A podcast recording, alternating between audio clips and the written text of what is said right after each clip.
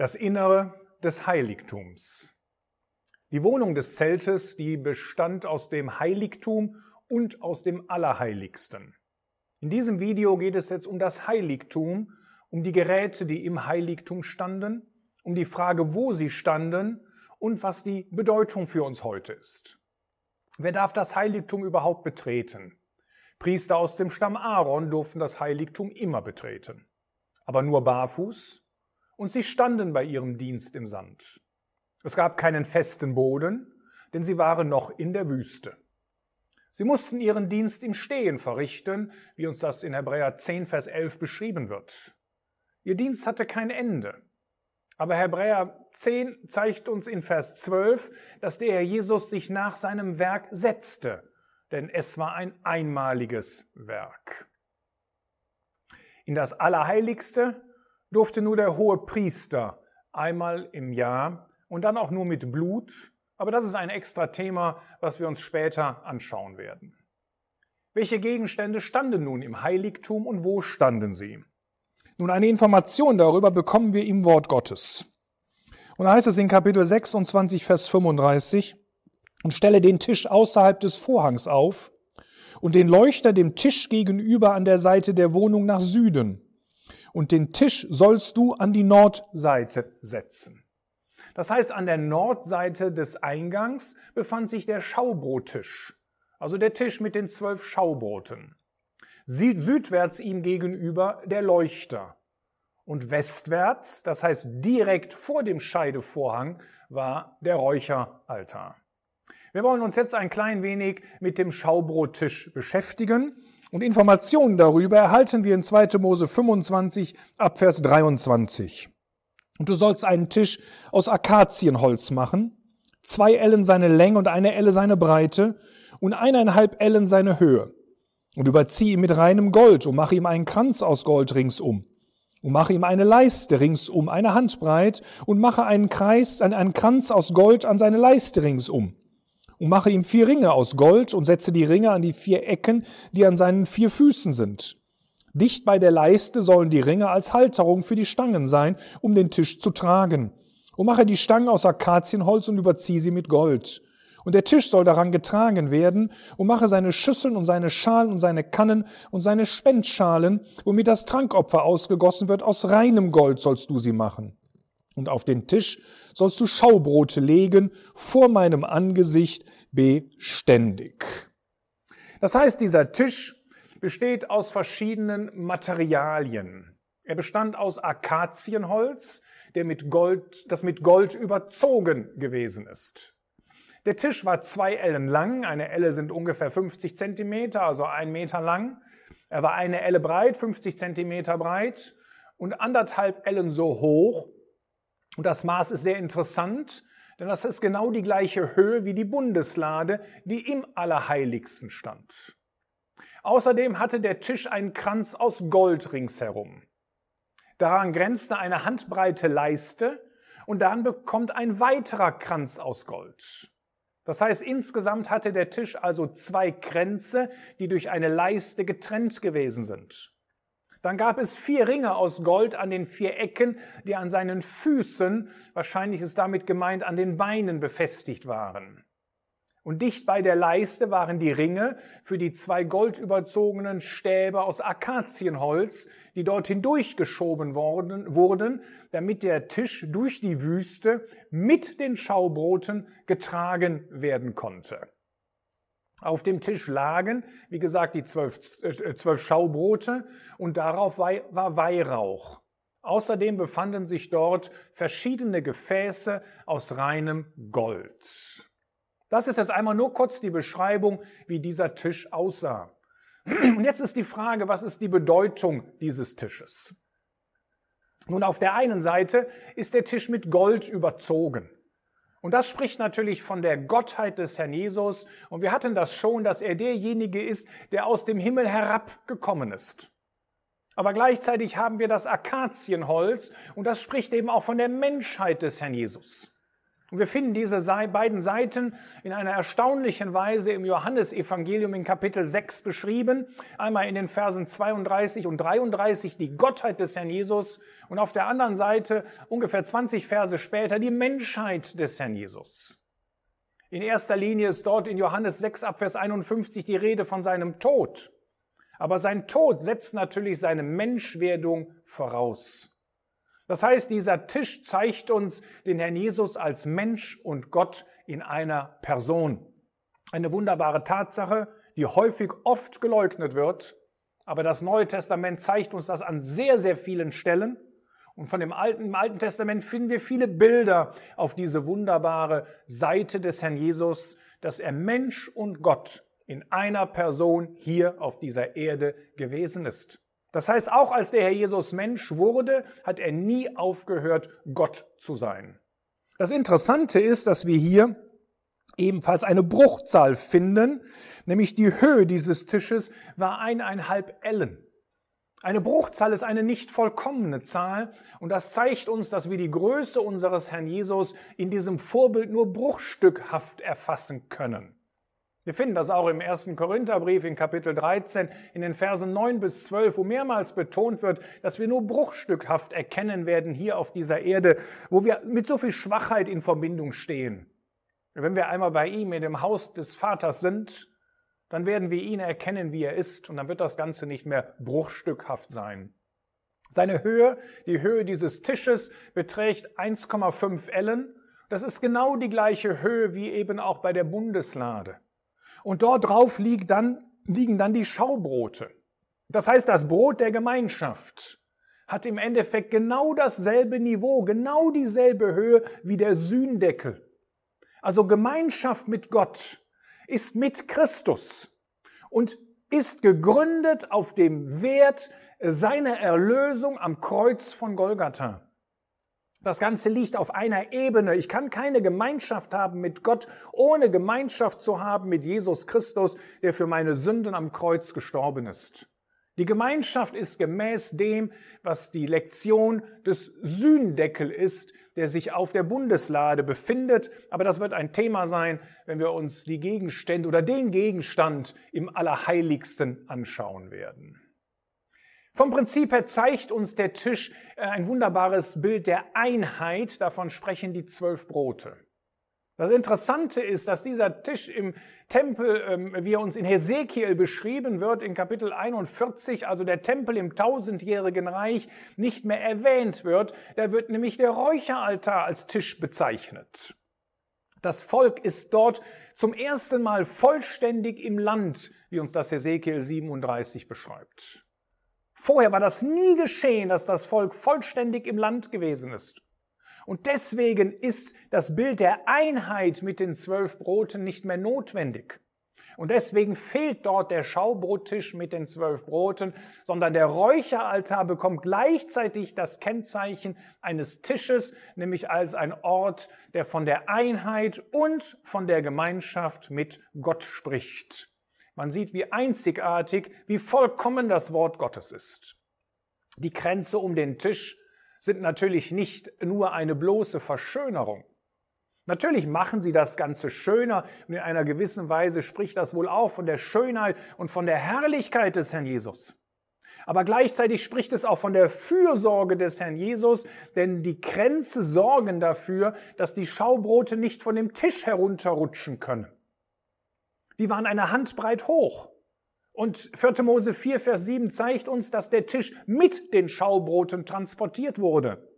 Und da war die Gefahr sehr groß, bei dem unebenen Weg durch die Wüste, dass diese Schaubrote von dem Tisch hätten rutschen können.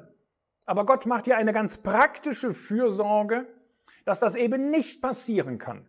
Noch einmal auf der einen Seite spricht es davon, dass Jesus Christus nach seinem Werk auf dieser Erde mit Herrlichkeit und Ehre gekrönt wurde. Hebräer 2, Vers 9 beschreibt uns das. Von der Herrlichkeit, von der Schönheit des Herrn Jesus nach seinem Werk. Aber auf der anderen Seite auch von der Fürsorge des Auferstandenen für seine Gläubigen. So konnten diese Brote nicht verrutschen wie die Brote genau gelagert wurden auf dieser Schaubrottisch, das ist nicht so ganz klar. Es waren insgesamt zwölf Brote. Es konnten also zwei Reihen A6 Brote sein oder, oder Stapel.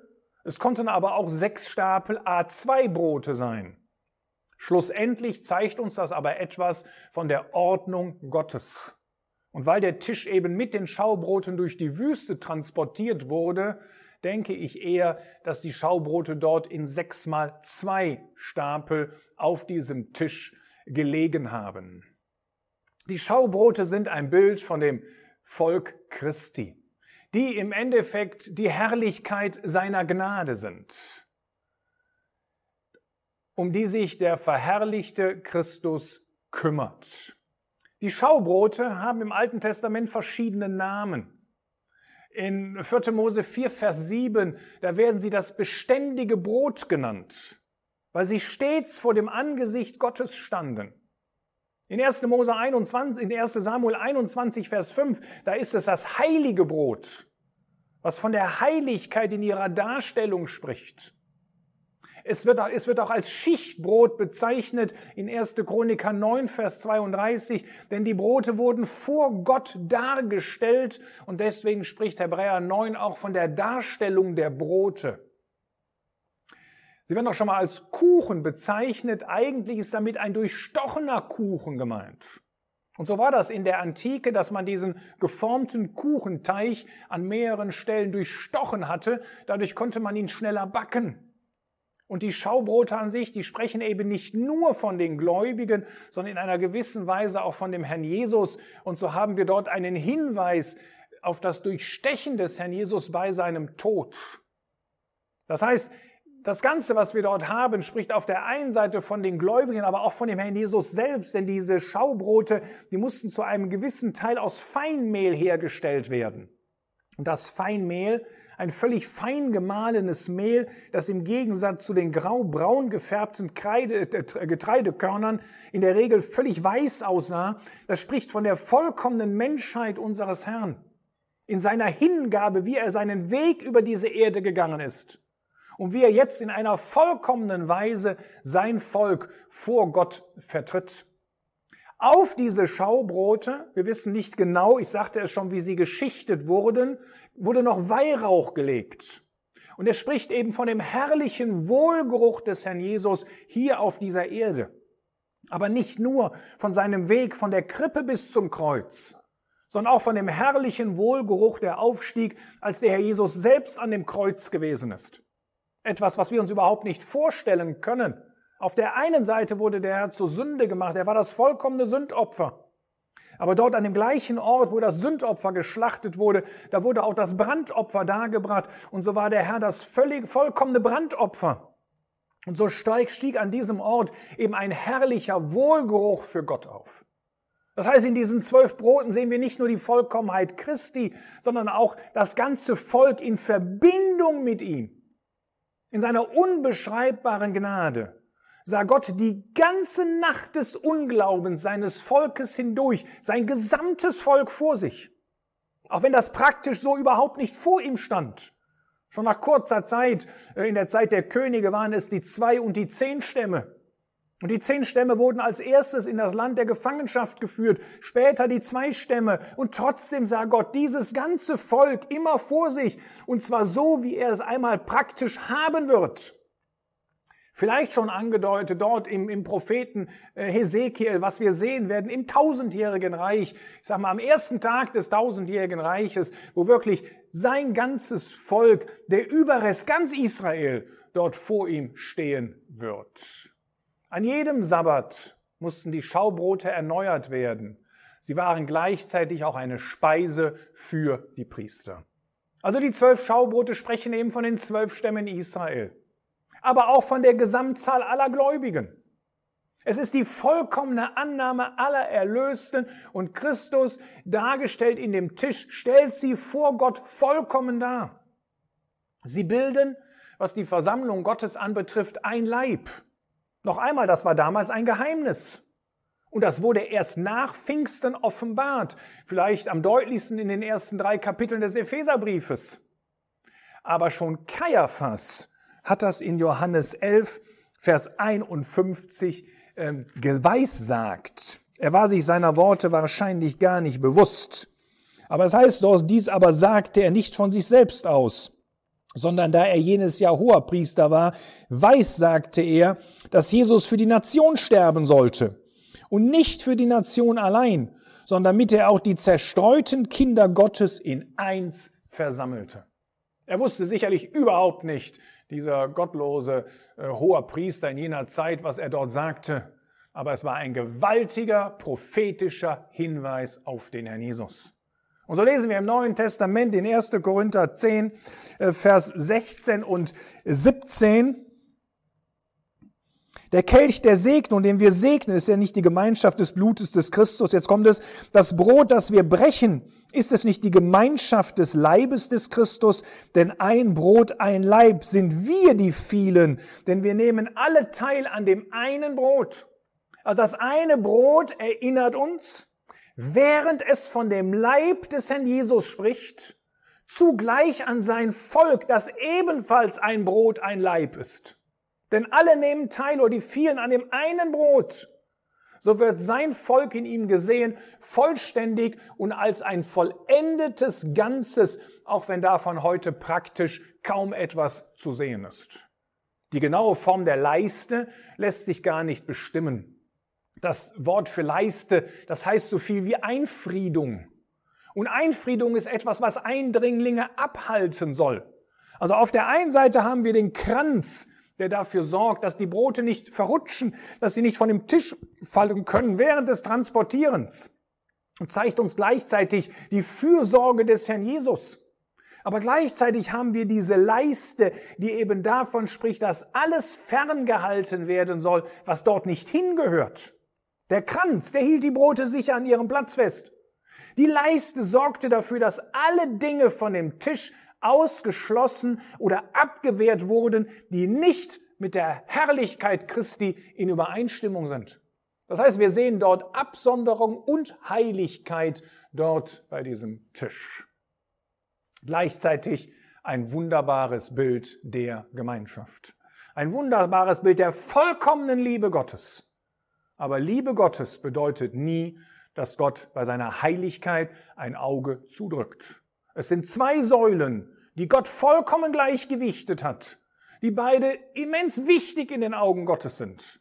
Und so müssen auch wir sie in unserem Leben gleichmäßig betonen und auch, wenn wir zusammenkommen, zum Namen unseres Herrn.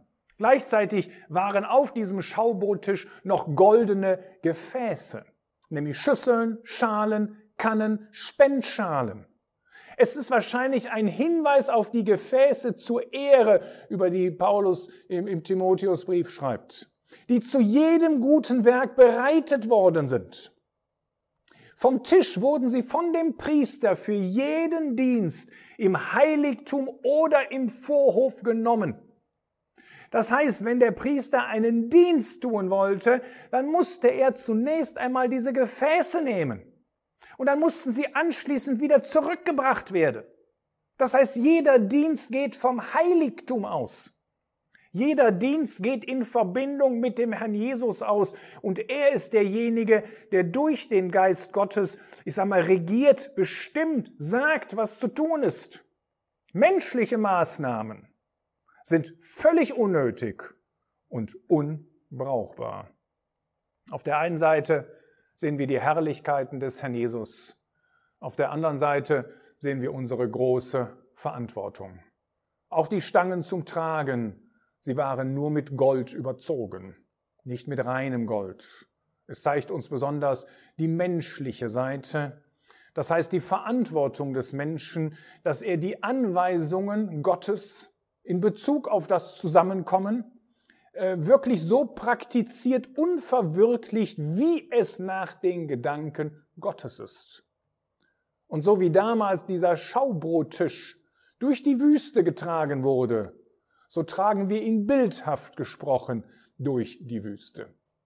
Die Leviten besaßen zwar Wagen, um Teile des Zeltes der Zusammenkunft zu transportieren. Du kannst das nachlesen in 4. Mose 7 in den ersten zehn Versen. Aber für die Träger aus der Familie Kehatz, die sich besonders äh, um die Dinge des Heiligtums kümmern mussten, gab es diese Erleichterung nicht. Sie mussten alles tragen. Einiges wurde sorgfältig verpackt, einiges wurde aber auch so getragen, wie es dort im Zelt der Zusammenkunft stand. Über den Transport und wie das Ganze funktionierte und welche Regeln dort Gott aufstellte, äh, werde ich nochmal ein extra Video verfassen. Also auf der einen Seite die Herrlichkeit Gottes, auf der anderen Seite unsere große Verantwortung.